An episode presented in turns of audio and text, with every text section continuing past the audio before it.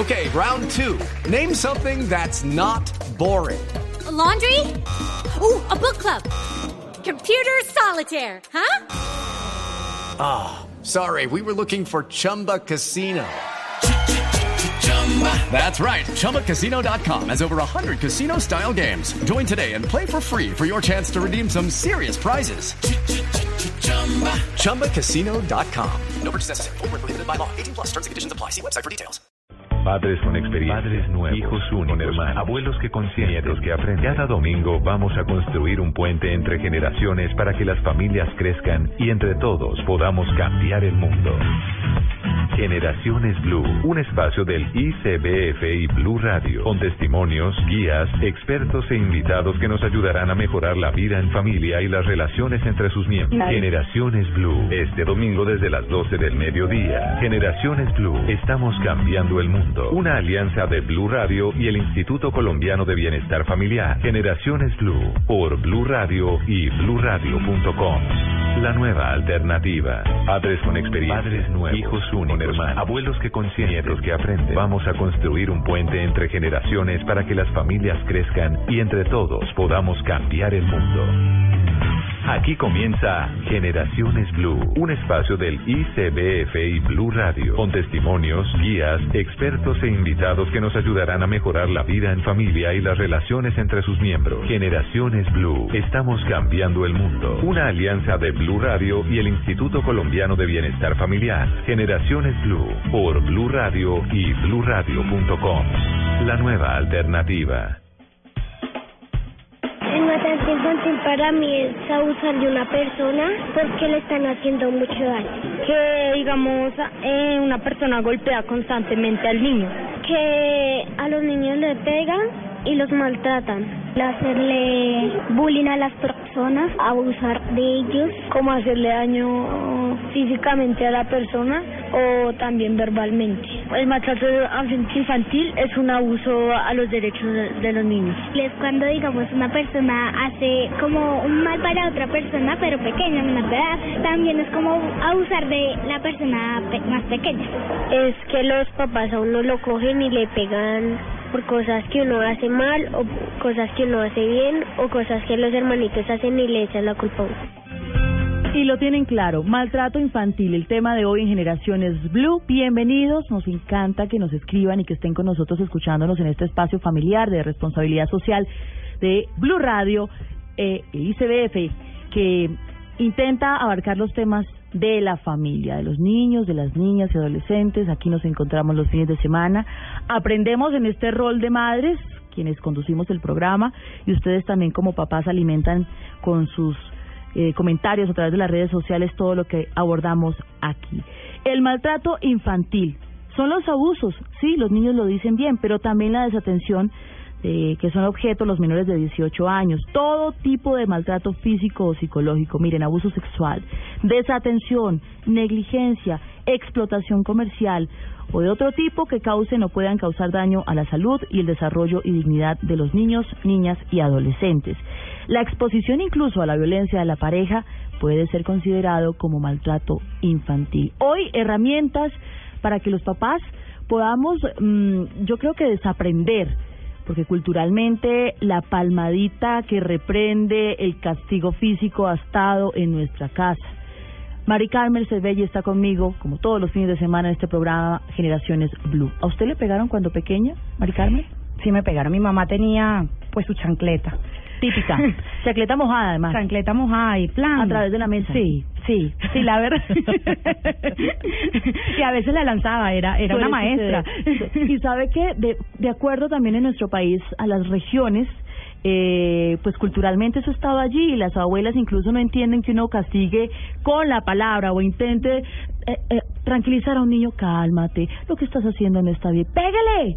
Lo que necesita es Él necesita fuerte, Ujú. exactamente. Yo también, yo también debo decir que soy de la generación que se educó con la palmada eh, y hoy voy a aprender con los expertos del ICBF sobre esto, sobre desaprender con violencia infantil, en fin, tantos temas que tenemos para abordar maltrato infantil el día de hoy. Me dicen que ya tenemos en línea a nuestro experto principal, Ember Steffen, director de Niñez y Adolescencia del Instituto Colombiano de Bienestar Familiar. Y usted nos va a situar en el tema, Ember. Eh, ¿Maltrato infantil qué es? Hola Mabel, buenos días eh, a todos y pues muchas gracias por la invitación. Maltrato infantil, Mabel, es todo aquello que lesiona verbal, psicológica, por indiferencia, por, eh, digamos, omisión o acción, los derechos de los niños, niñas, adolescentes y no solamente un castigo físico. Ujú. Es clave reconocer, Ember, que en Colombia nos han educado a gran parte de la población con la palmadita, con el fuete, con la chancleta. No, no solo en Colombia, Mabel, eh, eh, yo tuve la oportunidad de estar en el Instituto eh, del Niño, la Niña y el Adolescente en Brasil el año pasado representando al Instituto Colombiano de Bienestar Familiar eh, y, por ejemplo, las islas eh, de Centroamérica, Bahamas, Bermudas, tienen una gran tradición, enorme tradición, que es una lástima, eh, sobre la cultura del maltrato físico, el castigo corporal eh, y cosas de, de, de ese estilo. Entonces, sí, en Colombia creemos, eh, lo cual es una falsa, digamos, creencia, que los niños aprenden a no hacer cosas a propósito de pegarles, que el que se quema eh, una vez ya no vuelve a quemarse nunca más. Y por supuesto, digamos, con el fuego, que es una cosa que es visible, que quema, que tiene unas implicaciones, que, que es accidental, pues tiene sentido. Pero los niños no están haciendo cosas malas y esa no es la manera de enseñarles. Es- Esto hay que abordarlo desde un pu- punto de vista muy distinto, Mabel. Bueno, pero a ver, muchas mamás en este momento y abuelas deben estar diciendo, vio, por eso se tiraron la juventud y la niñez, porque como ahora ustedes todo quieren con psicología tratar a los niños, miren en lo que estamos. ¿Usted qué responde?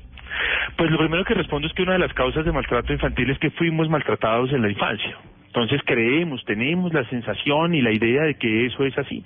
Y los niños no aprenden. Con mucha frecuencia lo que vemos es que los niños se resienten, disminuyen sus posibilidades de comunicación, toman distancia de los papás, del cariño, del afecto. Hay papás inclusive que han construido, eh, digamos, estas eh, eh, imágenes de autoridad a propósito del temor. Y por eso no hablan con los papás y por eso no tienen confianza y por eso no les creen, no confían en ellos, no se no conversan con ellos y cuando tienen dificultades o, o problemas, pues el último del que hablan es en el papá. Entonces, eh, lo primero que tengo que decir es eso, aunque sea culturalmente, eh, digamos, aceptado, aunque eventualmente haya sido así, aunque nosotros hayamos salido adelante y hoy tengamos 40 años y tal vez, entre comillas, no nos haya pasado nada, por supuesto, cuando uno busca en la memoria de su infancia, ahí están los chancletazos, ahí está el cinturón, ahí está la varita, la plancha, todas esas cosas detestables y tenebrosas que no tienen por qué hacer parte de la formación de un niño.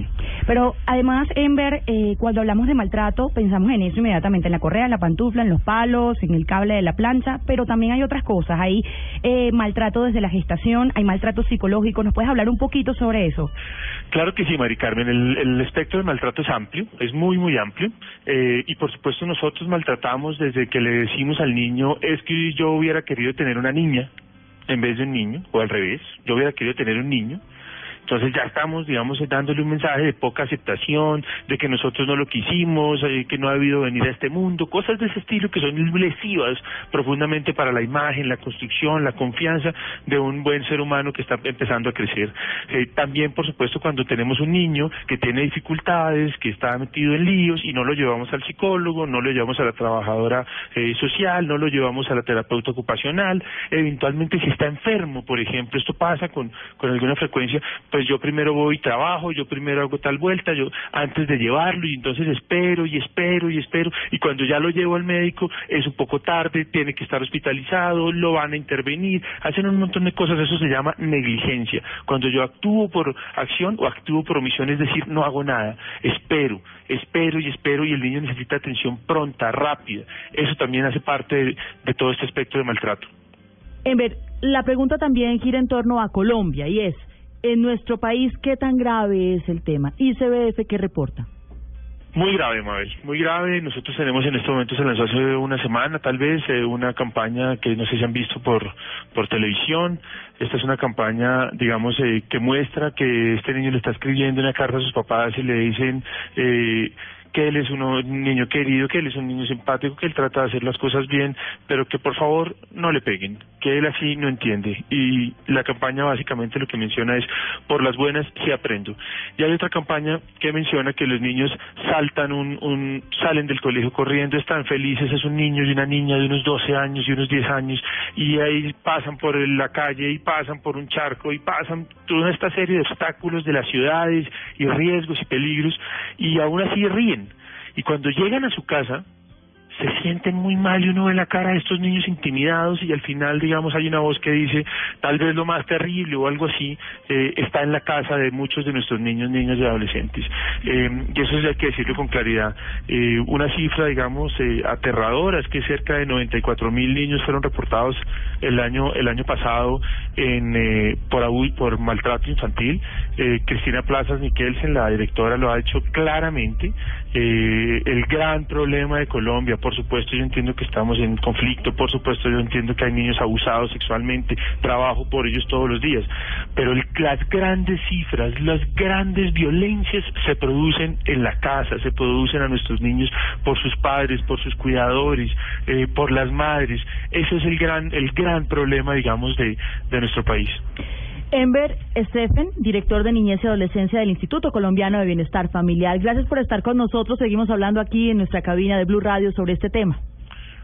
Un abrazo, Mabel, muchísimas gracias de verdad y me encantan estas mañanas, eh, digamos, de, de, de, en las que podemos eh, verificar, cerciorarnos, garantizar y promover los derechos de los niños, niñas y adolescentes y por favor hay que seguir en esta lucha. Sí, señor, y aprender, papás, por las buenas sí aprendo. Quiero que escuchen en este momento, antes de presentarles nuestros invitados aquí en la cabina, este testimonio, el testimonio de Lady.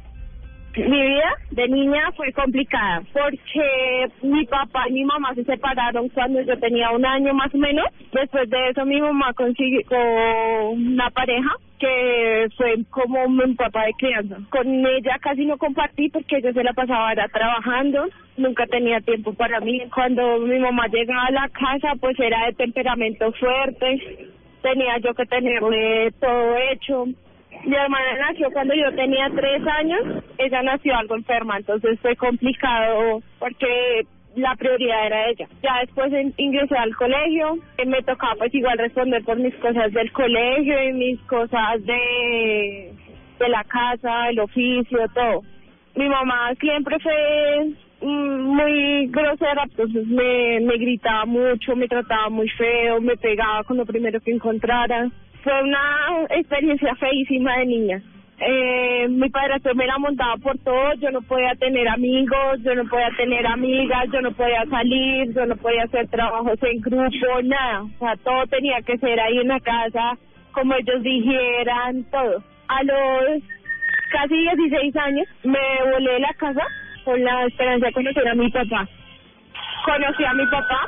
Unos días después eh, ya comenzó a cambiar, ya, ya no le importaba, yo y lo visitaba ahí como si nada, entonces no me prestaba como la atención que yo buscaba, el apoyo que yo necesitaba de él, no lo recibí. A los 17 años, mi mamá siguió montándomela, mi padrastro también, yo no podía hacer ni decir nada, entonces pues yo me fui de la casa del todo, que embarazada, mi bebé ahorita tiene un año y cinco meses. Para mí ella es mi adoración, yo yo no, no sé, ella a veces hace pataletas, pero no, no tengo como el corazón para hacerle daño, ni pegarme, ni nada. De pronto, sí reprenderla con una palabra, decirle, no, Isabela, no lo hagas. Yo sé que es que le digan a uno una grosería, que le peguen. No quiero criar a mi hija con ese ejemplo. A mí me toca superarlo y dejarlo atrás. Todo eso ya pasó porque yo le estoy dando el ejemplo a mi hija. Mi hija tiene que ver que yo soy una mamá de raca, echada para adelante, pues yo les diría que antes de cogerlos, pegarles, gritarlos, decirles groserías, primero se sienten a hablar con ellos y les pregunten qué pasó, por qué hicieron algo mal, por qué, están así o por qué son rebeldes. Primero que todo el diálogo, porque uno lo que hace es guardar resentimiento. Hay diferentes métodos de castigar sin necesidad de pegar ni decir groserías. Ella es su testimonio aquí en Generaciones Blue.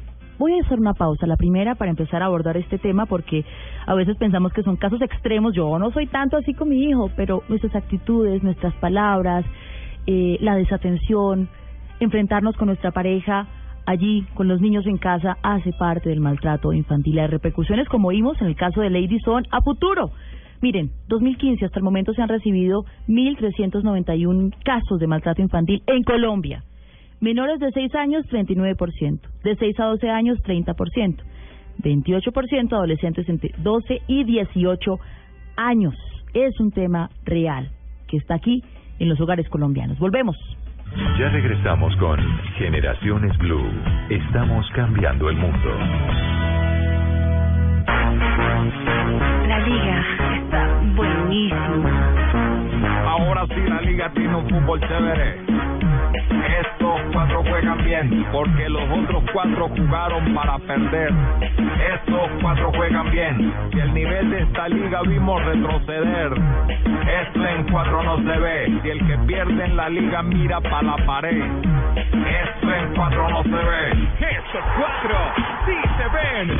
Este domingo 31 de mayo, estos cuatro en semifinales sí se ven. Medellín Tolima, Cali Millonarios, desde las 4 de la tarde. El gol, gol, gol, en Blue Radio sí se ve. Blue Radio, la nueva alternativa. Continuamos con Generaciones Blue. Estamos cambiando el mundo. Aquí estamos, gracias por acompañarnos. Quiero eh, presentarles a nuestro invitado del día de hoy, él es Carlos Eduardo Escobar, referente a la línea telefónica para niños 106. Bienvenido.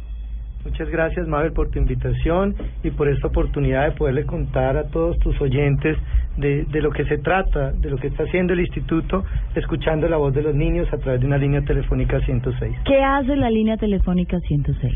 Mira, Mabel, es eh, el instituto durante 47 años había venido eh, a través de sus líneas telefónicas 018000 escuchando todos los casos que hemos tenido eh, en, en, todas las situaciones de maltrato, de abuso, pero no estábamos escuchando realmente a los niños, estábamos escuchando a los adultos, a los denunciantes anónimos, a una cantidad de, de, de adultos contándonos los problemas, pero no estábamos escuchando a los niños realmente.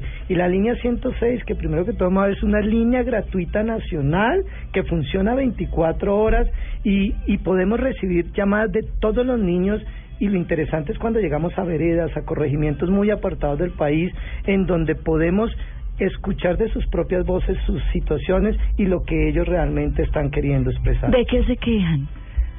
Bueno, lo primero que hay que decir es que no necesariamente tiene que ser que se quejen. Ah. Los, los niños llaman a hablar. ¿Hablar de qué? De lo que a ellos les interesa en sus temas, de lo que realmente su cotidianidad les presenta. Ahora, su cotidianidad presenta todo. Quiero que me llame, eh, o, o nos llaman porque quiero que me cuenten un chiste, quiero que me cuenten una adivinanza, hablar de sus temas, pero detrás de ello hay unos psicólogos que están escuchando y empieza uno a ver situaciones de riesgo que eventualmente puedan estar. Y lo, y, y lo más común es que el niño vuelve natural una cantidad de cosas que no son tan naturales. ¿Cuál es la denuncia más común que escuchan en estas llamadas? Bueno, yo yo creo que definitivamente eh, el maltrato es un tema importante.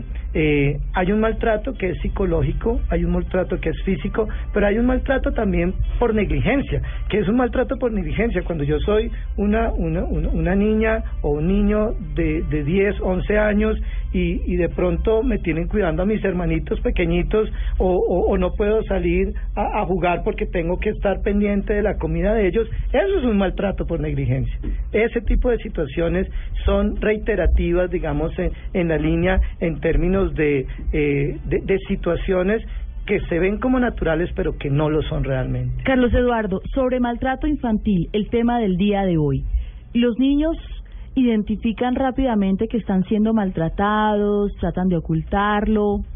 Mira, lo más común que existe es que el niño comienza a hablar con naturalidad de una cantidad de cosas.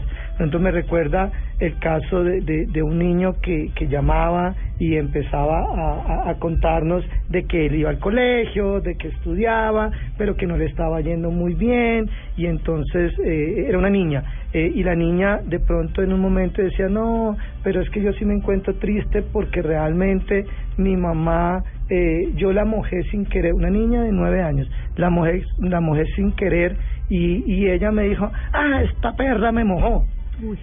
Eh, Entonces empieza uno a ver cómo en algo que era muy natural en su llamada, de pronto le llega a uno este impacto de una frase como estas, pero el niño o la niña estaba eh, eh, emocionalmente como no me gusta, pero su cotidianidad estaba normal. Vamos a escuchar algunas voces de nuestros niños, de nuestras niñas y adolescentes. Esa línea 106 que está allí al servicio de los menores de edad de nuestro país. Aquí están sus testimonios. ¿Y tú con quién estás?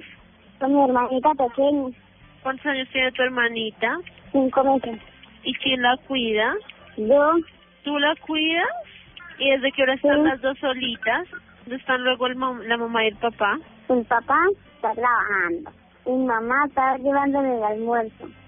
Oye, ¿tú sabes cuidar a tu hermanita? ¿Dónde la tienes en Sí. este momento? En la cama, ¿En la cama? ¿sí? Ay, la realidad de nuestros niños, La cotidianidad. de de nuestras niñas y adolescentes. Bueno, la soledad también está presente allí, ¿no? Sí, claro, estamos en este momento, Mabel, en una, en una cultura en las grandes ciudades y en las pequeñas ciudades también, eh, en, en donde todo es correr, todo es no tengo tiempo, tengo que salir a rebuscar, tengo que salir a hacer, lo vemos en las esquinas de nuestras ciudades, los vemos, lo vemos en las veredas. Entonces, ¿qué es lo que ocurre? Los niños empiezan a estar solos o cuando no están solos, están acompañando a su papá en cosas de, la, de, de, de trabajo, de labor, y ahí hay un maltrato porque le estoy quitando la infancia al niño, le estoy quitando el espacio para que juegue. Entonces, terminan jugando en una esquina de una calle y son todos los casos en donde después terminaron esos niños también con abusos, eh, terminaron... Y repiten el modelo, ¿no? Y repiten el modelo. En la gran mayoría de los casos, niños maltratados repiten el modelo con sus hijos. Está con nosotros, según esta mesa de conversación, Marbeli Ospina, trabajadora social del Colegio Sabio Caldas de Ciudad Bolívar. Y ella trabaja precisamente con esos temas de maltrato infantil. Bienvenida. Gracias, Mabel. Muy buen día. Buen día, Mari Carmen. Gracias por la invitación. Para nosotros, pues, es un honor poder desde el sector educativo estar acá conversando sobre esos temas, porque somos nosotros quien tenemos a nuestros chicos todos los días. ¿Y con qué historias espacio. llegan? Mira, hay muchas historias y cada una de ellas eh, realmente moviliza una cantidad de cosas que incluso nosotros nos asombramos de, de que cada vez que escuchamos unas nuevas historias nosotros eh, le damos credibilidad a cada uno de esos de, de esas particularidades de esos niños. Historias como la que escuchábamos ahorita donde los niños permanecen mucho tiempo solos nuestros chinos permanecen eh, en casa o cuando digamos después de la jornada escolar eh, nosotros intentamos vincularlos mucho tiempo más en el colegio porque eh, papá y mamá trabajan, la mayoría, igual tenemos ahorita una cantidad de movilizaciones de familia donde hay diferentes tipos, donde mm, no necesariamente papá hace parte de la familia y mamá tiene que mm, sustentar, ser el rol proveedor de esa familia. Eh, entonces tenemos algunas situaciones de chicos también que nos expresan, eh, incluso adolescentes que han tenido alguna conducta suicida eh, y que cuando uno empieza a conversar con ese chico y de fondo hay un maltrato que desde la niñez ha estado presente. Eh, Marbeli, yo tuve la oportunidad de ir al Sabio Caldas y hablé con una niña que me decía, sí, nosotros a veces merecemos unos correazos porque nos portamos mal. Eh, ¿Y tú le pegarías a tu hijo si, si fueras mamá? Sí, sí, yo sí le daría unos correazos. O sea, para ella era normal. Y hablábamos un poco de la naturalización de la violencia, es decir, que para los niños y para los papás es natural la violencia. ¿Cómo manejan ustedes eso allí en el colegio? Así es, papás? eh, en esas en esas versiones de esos chiquitos nos manifiestan como, bueno, eh, profe, yo me lo merecía. Eh, es normal, mm, hoy me pegó, mañana no, pero pasó mañana lo va a hacer y, y, y, y, no hay lío, no habría lío para ellos. Eh, nosotros trabajamos de diferentes mm, eh, maneras y nosotros contamos con un departamento de bienestar que está conformado por psicología, trabajo social, educadora especial, eh, odontología y enfermería y todos eh, trabajamos con diferentes proyectos. En- uno de ellos es llamado Más Colegio, Más Diversión, que se trata de involucrar a los chiquitos después de su jornada escolar para que estén mucho más tiempo protegidos en el colegio y Mm. tengan diferentes actividades como centros de interés. Eh, y vinculamos principalmente a esos chiquitos que ya hemos identificado que tienen condiciones de vulnerabilidad importantes. Incluso dentro de las mismas vacaciones de mitad o final de año, también vinculamos a esos niños para que estén allí. Y precisamente si sucede eso, sucede que ellos naturalizan la Yo, violencia. yo lo tengo que decir y hago parte también de la problemática y es cómo hemos trasladado la responsabilidad de nuestros hijos a los colegios porque mamá y papá tienen que salir a proveer, porque tienen que trabajar y esa responsabilidad en medio de tantas necesidades pues luego se transmite a los pequeños cuando llega la cuota que hay que pagar, cuando llega el estrés, entonces no moleste, yo tengo que trabajar por usted, entonces es la palmada, entonces el grito. Yo voy a ser la abogada del diablo. ¿Qué hace una palmada en un niño? Pueden hablar nuestros dos invitados. ¿Qué hace una palmadita en un niño? ¿Qué le genera? Mira, mira qué, qué caso tan importante la palmada y que hay que entenderlo y nos lo dicen los niños permanentemente. El primer problema que ocurre con la palmada es que piensen que es un adulto el que está dando una palmada y muchas veces puede ser el adulto hombre.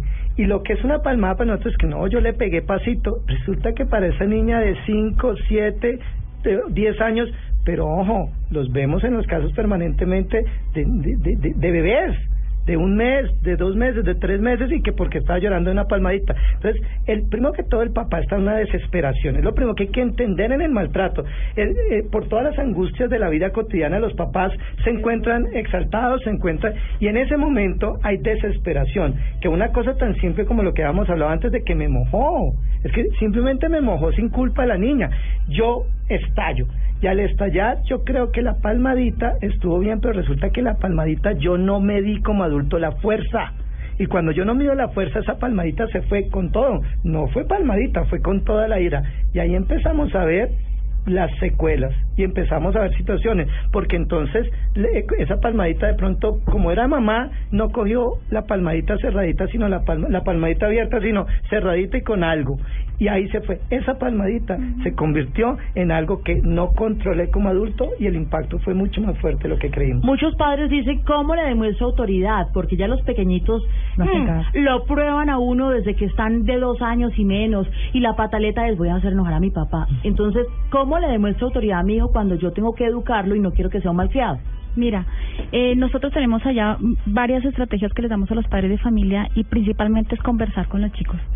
Uno, eh, cuando esos chicos a veces desafían, porque hay algunos que tienen algunas conductas eh, que llaman oposicionistas y desafiantes y eh, eh, ponen como un poco en tela de juicio la autoridad de ese papá.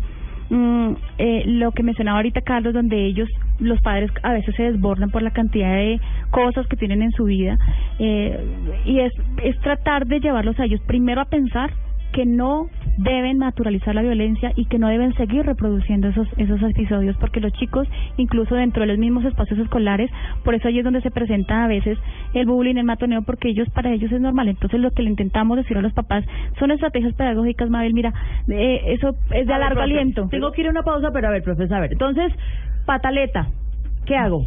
Grito, pego, palmada, ¿qué? estrategias como tiempo fuera Tiempo fuera. Tiempo Así- fuera. Yo, yo me tengo que retirar. En- y, y eso es no de, de adultos papás, sino adultos en cualquier situación, en el trabajo, en todo lado. Cuando yo estoy desesperado, no voy a reaccionar Entonces, correcto. pataleta, Me tengo que retirar. así no voy, a- así no te entiendo. No te Ajá. entiendo. No lo estás haciendo, no sé, no lo estás haciendo bien, o no es adecuado como te estás manifestando. Cuando te calmes, hablamos. Exacto, y retirarlo en un espacio donde el niño eh, esté protegido, que, que se calme durante unos minutos, 10, 15 minutos. Pero, pero si sigue llorando y pa- lo dejamos ahí, lo dejamos ahí llorando y pataleando Él, y él va a tener que parar. Él va a tener que parar en algún momento. Él va a tener que parar y en ese momento vamos a poder generar otro espacio distinto. Además, en parte lo estaba diciendo Marbeli, pero es claro, la recomendación clara es, ¿qué hago?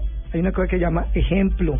Hay una cosa, cuando, y porque si no, vamos a seguir reproduciendo. Tú ya lo habías dicho, María Carmen, vamos a seguir reproduciendo y lo peor, creemos que es natural. Y como mis vecinos, mi hermana, mi tío, mi cuñado, el papá del amiguito también lo hace, pues yo le pego más pasito, yo tampoco no soy, eh, yo no le pego todos los días.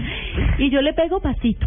En las zonas rurales del país, por ejemplo, tienen algunas matas, unas plantitas. Entonces lo que hacen es, sí, pega duro, pica. Suele suceder. Bueno, es el tema de hoy en Generaciones Blue. Quiero que escuchen, para hacer esta pausa, las consecuencias de los niños maltratados. ¿Qué opinan ellos? Pues se sienten mal, tratan de, eh, de no, no querer a los papás porque le pegan. Se van a bienestar familiar. se siente mal, tiene pensamientos no, no muy bien. De parte se sentirá mal y de otra se sentirá amenazado, porque eso los papás no le tienen que pegar por cosas que no tienen sentido. Pues aparecen como moretones, tiene daño físico como igual psicológico, como digamos decir que los padres no lo quieren, pues se pueden llegar a tener decisiones malas y se pueden hacer daño ellos mismos. Pues para el niño debe ser muy duro. Pero ya no tendría más confianza con los papás. Ya regresamos con Generaciones Blue. Estamos cambiando el mundo.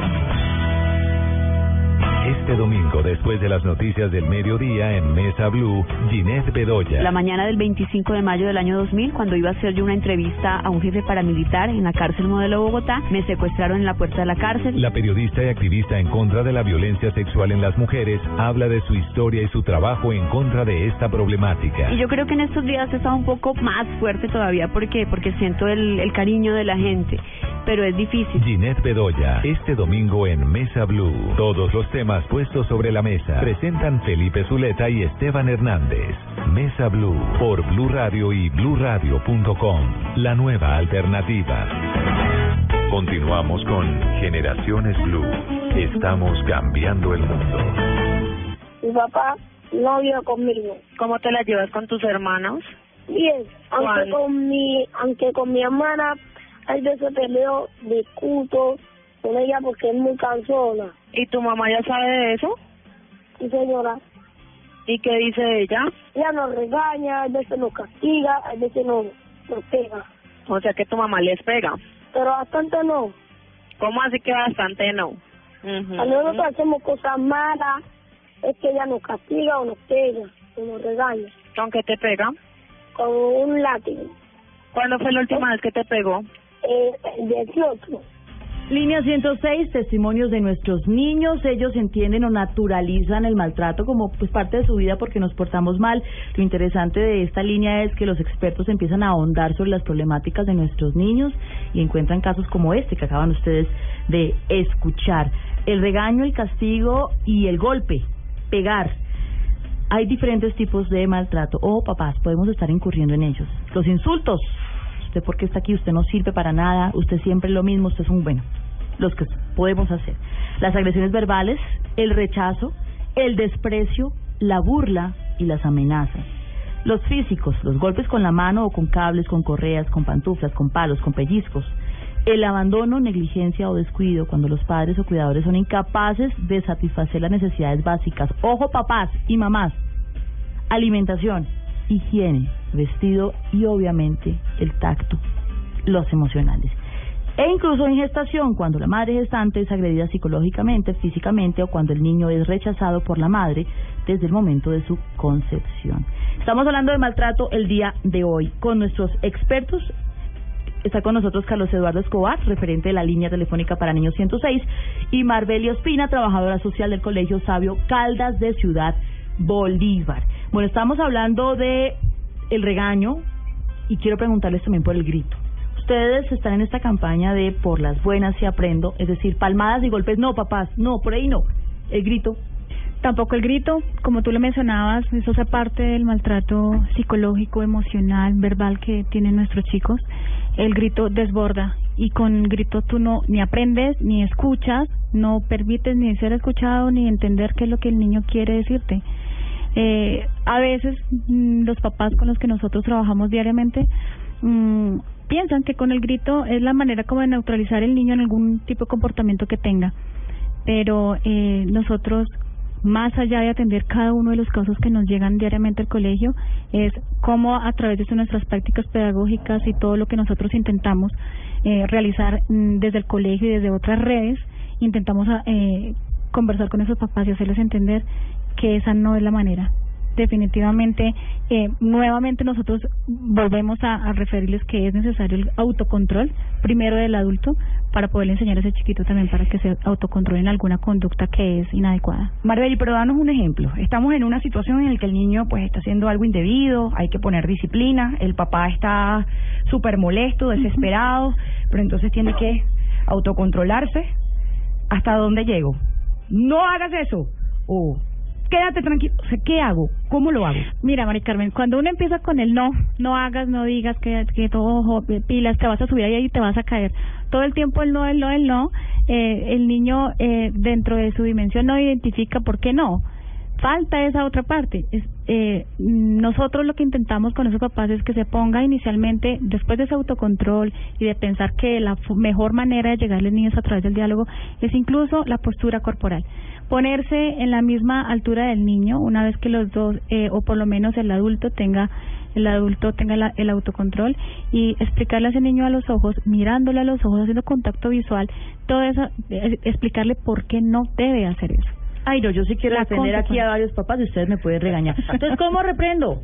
¿Cómo oriento? ¿Cómo hago sentir autoridad? ¿Cómo le digo no es adecuado? Porque los niños ya tienen su carácter, los niños manifiestan sus sentimientos. ¿Cómo lo hago? Porque si no, a ver, papás, entiéndame que estoy siendo abogado del diablo.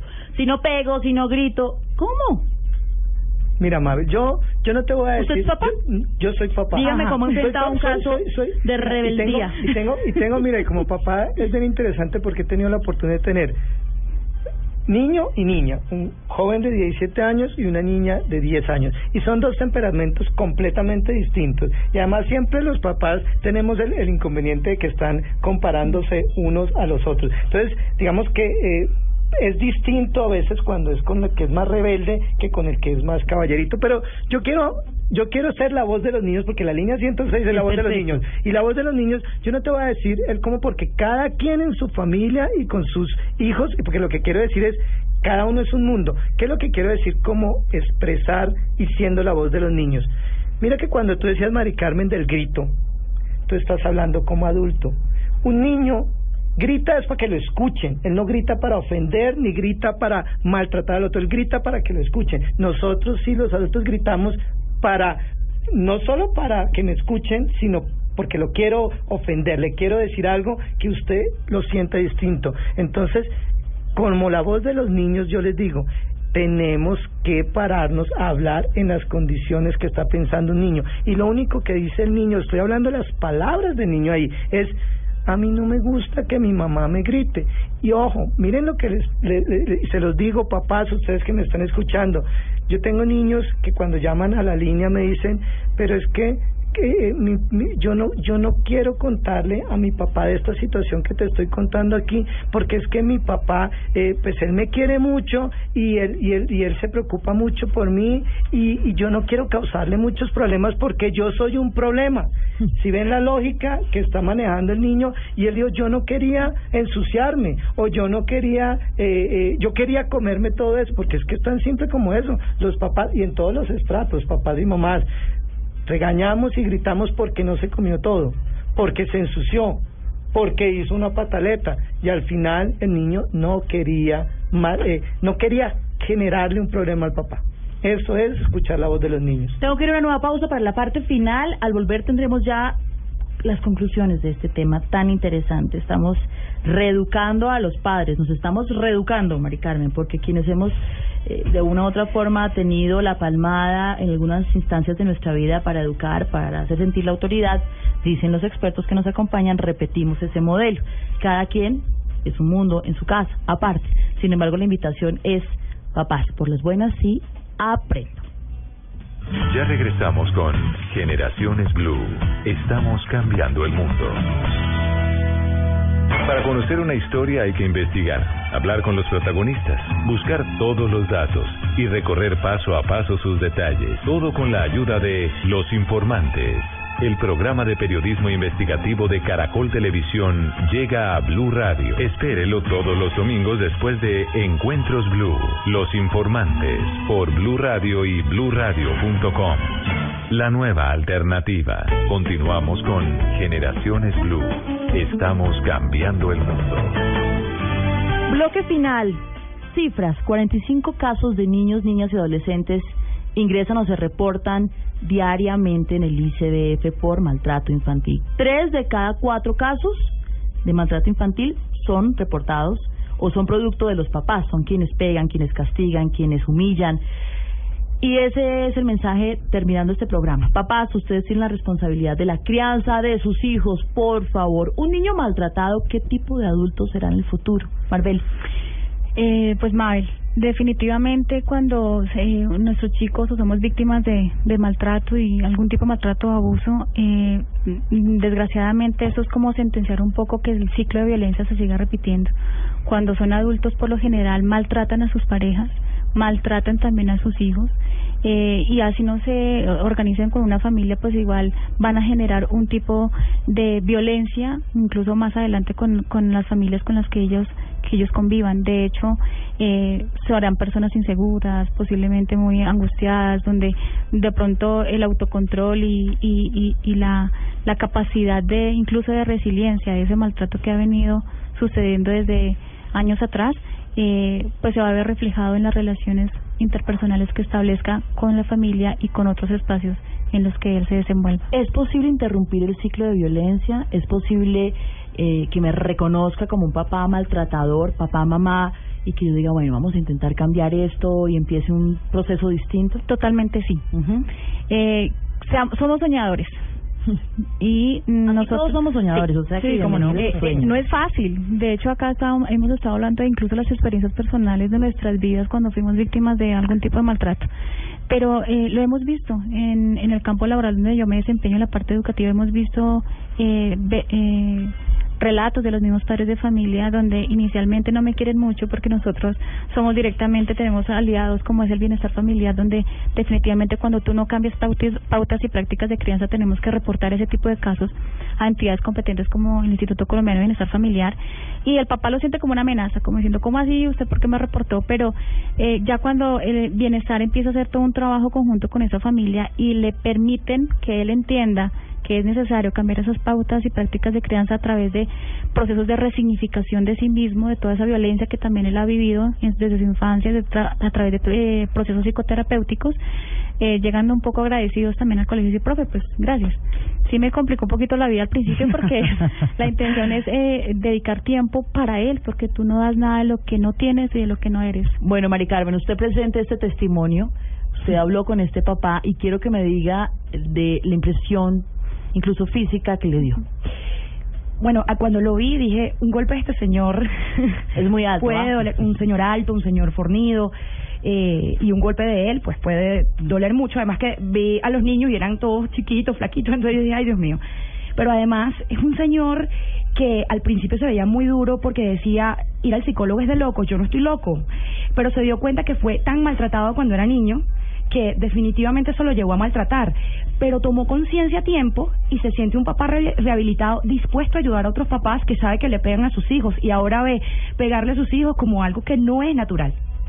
¿Por qué usted obtuvo la custodia de sus hijos? Porque la mamá le pegó a la niña menor y a la niña le dieron dos días de incapacidad. Entonces yo sí la demandé en bienestar familiar. O sea, yo era papá de plata, no era más. Papá de plata es que me llaman, la niña le acabó esto, la niña necesita esto, la niña esto, pero no tenía ni pite de saber qué es convivir con un hijo o con dos hijos. Y, más mujeres. Para mí fue todo difícil porque, digamos, pues mi mujer se encargaba de los niños.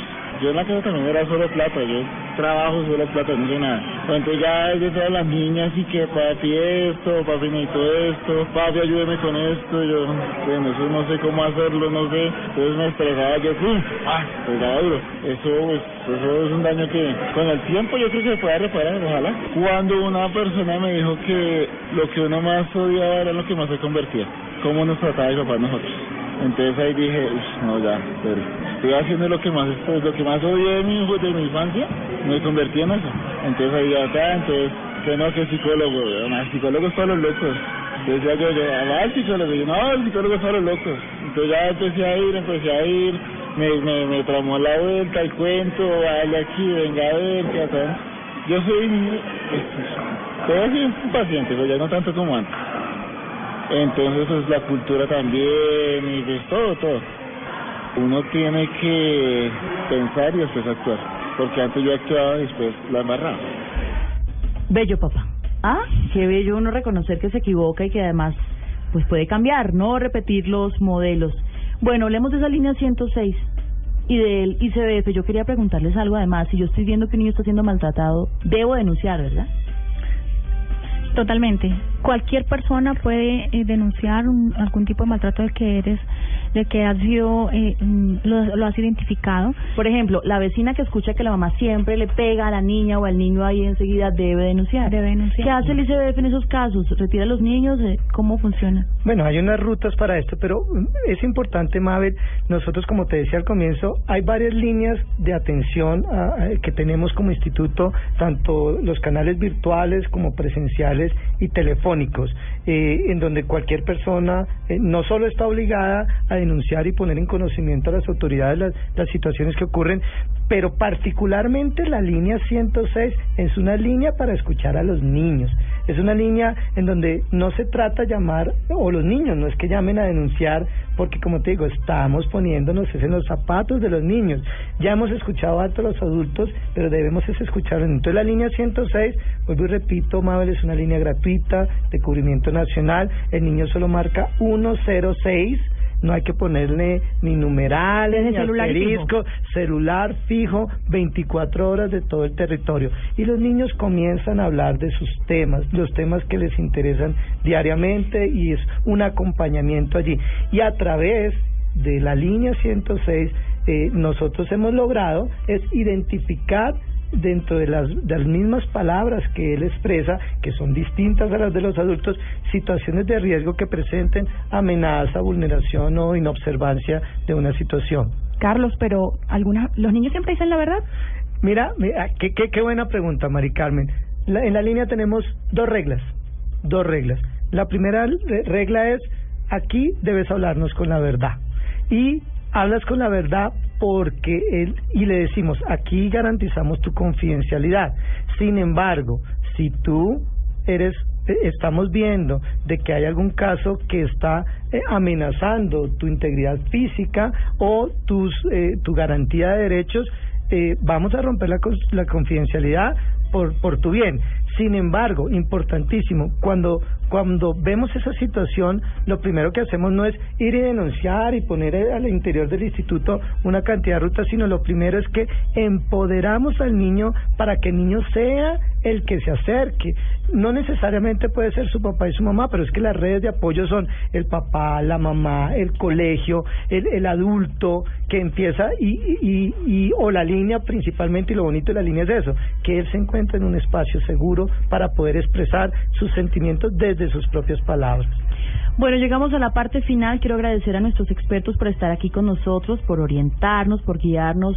Hay una experiencia también que, que quiero contarles. En Estados Unidos y en Europa es mucho más fregado cuando un niño llama a denunciar a sus papás por maltrato. Los padres pueden ir presos. Por la cosa más mínima, además. Y suele suceder que incluso los amenazan con ello. Nosotros tenemos aquí un tema de reaprender. Reaprender porque la cultura nuestra nos ha dicho que la violencia está naturalizada, que la palmadita enseña, por eso este espacio es tan interesante porque pues nos damos cuenta en que nos estamos equivocando en esa crianza de nuestros hijos. Gracias, Marbel. Bueno, Mabel, muchas gracias y a todos. ¿Algún mensaje a los papás rápidamente? Eh, sí, rápidamente. Ser conscientes, darse tiempo para eh, pensar y además para cambiar. Para cambiar. ¿Usted? Nosotros le decimos Eduardo. a todos los papás, por favor, denle a todos sus, sus, sus niños en el colegio, en, eh, denle el número 106 para que llamen desde un fijo o un, o un celular, porque ustedes nunca saben a ese niño que yo sé que seguramente papás ustedes lo han maltratado porque con amor querían enseñarle algo, independiente que está bien o mal. No, no vamos a juzgar eso, pero este niño que de pronto llamó a esa línea, en cualquier momento pudo detener una situación que para él era No, riesgosa. incluso muy abuso sexual. Claro. Abuso sexual que, como están los comerciales del ICBF, está allí, en la casa, el más conocido, está violentando posiblemente a... psicoactivas. Exactamente, a su hijo Mari Carmen, su conclusión. Pues yo aprendí algo de mi mamá rapidito, Mabel, es que mi hermano jugaba béisbol desde los cuatro años. Y una vez Muy quedó- reconocido en Venezuela, además. sí. Eh, y, y, y una vez quedó en un campeona- campeonato nacional como uno de los mejores jugadores. Y le quedaron tres materias en la escuela. Mi mamá no lo dejó ir a la nacional. Y yo creo que mi hermano nunca más repitió esa conducta. Yo aprendí que hay otras maneras de castigar a los niños. Como decía mi mamá, por donde más le duela, Mari Carmen.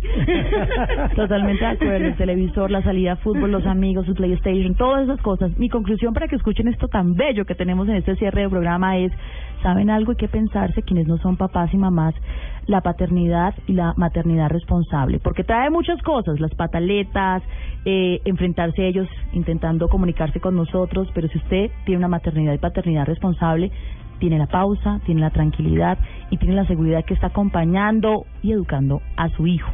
Y nos despedimos con esto que nos dicen los niños. Les preguntamos, si tú fueras papá o mamá y quieres reprender a tu hijo, ¿qué harías? Le pegaría, pero no, no tanto. Que no me responda mal y que cuando necesite algo, yo estaré ahí. Los corregiría regañándolos y diciéndole que no vuelva a hacer eso. Los castigaría, pero no les pegara porque, porque eso está mal. Sin televisión por un día, les quitaría el computador. Hablar con ellos, nada más. ¿Qué le, qué le pasó? ¿Cómo, cómo fue que se propusieron hacer eso? Yo lo que haría, le pegaría sus correados y pues ahí arreglamos. Le hablo con paciencia, decirle que eso no se hace y, castigar, hacer todo el oficio de la casa. Yo en vez de maltratarlo, eh, lo corregiría, diciéndole, digamos, de que eso no está, eso está mal hecho y regañaría, porque se porta mal si la, si lo, la plata que yo me gano no es para desperdiciarla. El Instituto Colombiano de Bienestar Familiar y Generaciones Blue. Estamos cambiando el mundo.